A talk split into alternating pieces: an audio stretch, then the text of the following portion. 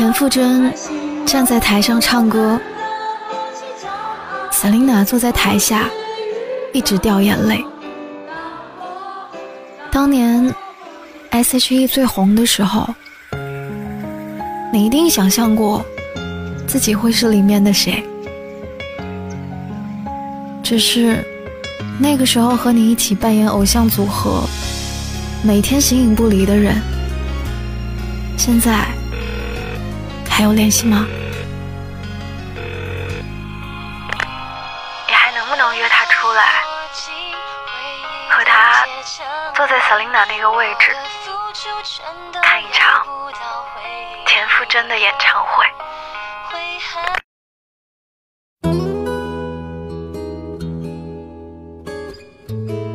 我永远坚信，我最好朋友的另一半，哪怕是金城武。能找到他，都是高攀。可是我发现，就连隔壁村的二狗子，都能让他从我的生活消失。小乐是我闺蜜里最完美的一个，包括出身、长相、性格和婚姻。这个半年没约我出来的小贱人坐在我对面，掏出我包里的小羊皮三幺五。使劲往嘴上抹，抹了擦掉，擦掉又抹上，然后一口气做完他跟前那杯莫吉托，撅着香肠嘴跟我说：“离了。”牛津大学人类进化学的教授说：“请记住这一点，每当一个爱人走进你的生活，意味着有两个朋友。”将被你驱离出境。可一旦爱情消失，友谊就会被召回。小乐这样不是第一次了，从高中开始，他情场失意的时候，第一时间想起的就是我。那时候小男友劈腿他，他大半夜跑到我家来，把我爸妈都哭起来，抱着我家正在发情的大福。一把鼻涕一把泪的颓了四天。后来，他挽回渣男成功，直接消失了一整个暑假。友情也是有占有欲的。那个时候，我甚至会私心的想着，如果他碰到的都是渣男就好了，至少那样，他很快就会回来，窝在墙角，抱着我的大福。哭成狗了，为什么离婚啊？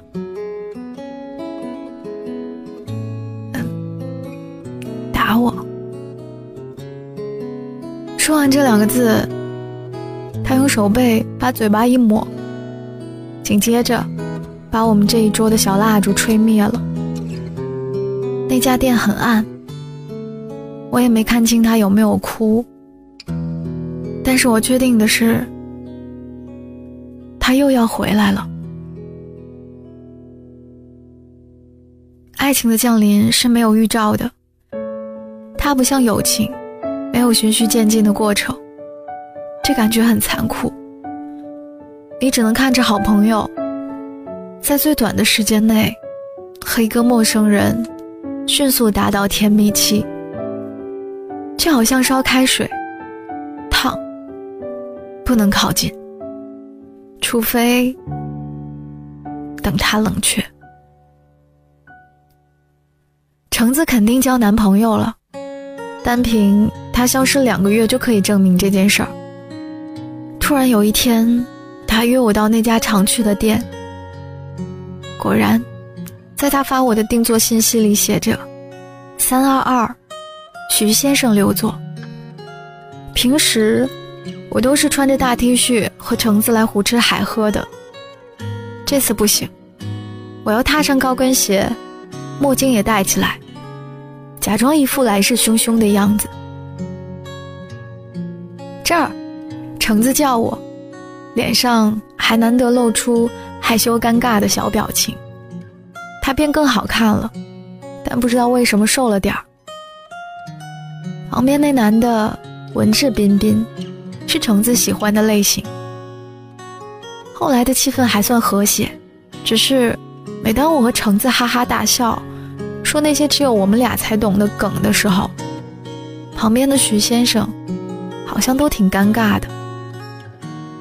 哪怕我试图逗他，他也不太懂，僵硬的笑笑。我在想，橙子和他平时也会嘻嘻哈哈的吗？他们笑点一致吗？徐先生也会像我这样逗橙子笑吗？还是他们有他们的梗呢？吃完饭，他们俩开车送我。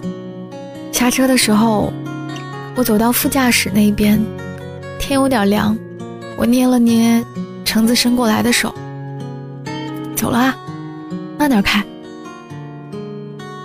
那一刻，我鼻子突然莫名其妙有点酸，不知道为什么。每当爱情降临到好朋友身边的时候，友情总是要懂事的靠边站。他身边那个男人是谁啊？明明一两个月之前还根本不存在。原以为只要我们合体，好像这世上就不会存在所谓的困难。就算是沙漠荒岛语言不通，我们一个捧哏一个逗哏，嘻嘻哈哈的都能挺过去。我总是以为你只要有我就够了，我忘了。你也需要爱情啊！每当在网络上刷到一些文章，恋爱后还要不要继续联系异性朋友，我都想说，恋爱后求你们记得好朋友啊！好好的两个人，其中一个说恋爱就恋爱了，说消失就消失了，另一个人。只能孤独的走好一阵子。谢谢你离开他，谢谢你把他还给我。去年萨琳娜和阿忠离婚，吵得沸沸扬扬。有人说阿忠出轨，也有人说他不容易，还有一些人认为这段感情里。并没有坏人，但是站在友情的角度，对 Hebe 或 Ella 来说，真的要谢谢阿忠，谢谢你把它还给我。田馥甄爱 Selina 是全世界都知道的事儿。My Love 专辑的最后一首歌《你》，就是 Hebe 唱给 Selina 的。那个时候。，Selina 正在烧伤后的复健中，歌词里说：“你的痛，我永远无法体会，明白，我的心和你同一边。”可那个时候还和 Selina 在一起的阿忠，竟然指责 Hebe 说：“请你不要再消费他了。”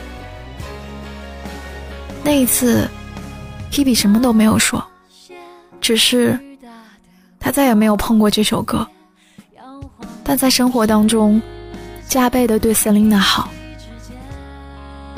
懂事的友情，哪怕受尽委屈，也会理解包容对方的爱情。毕竟，能够时时刻刻为他遮风挡雨的人，不是自己呀。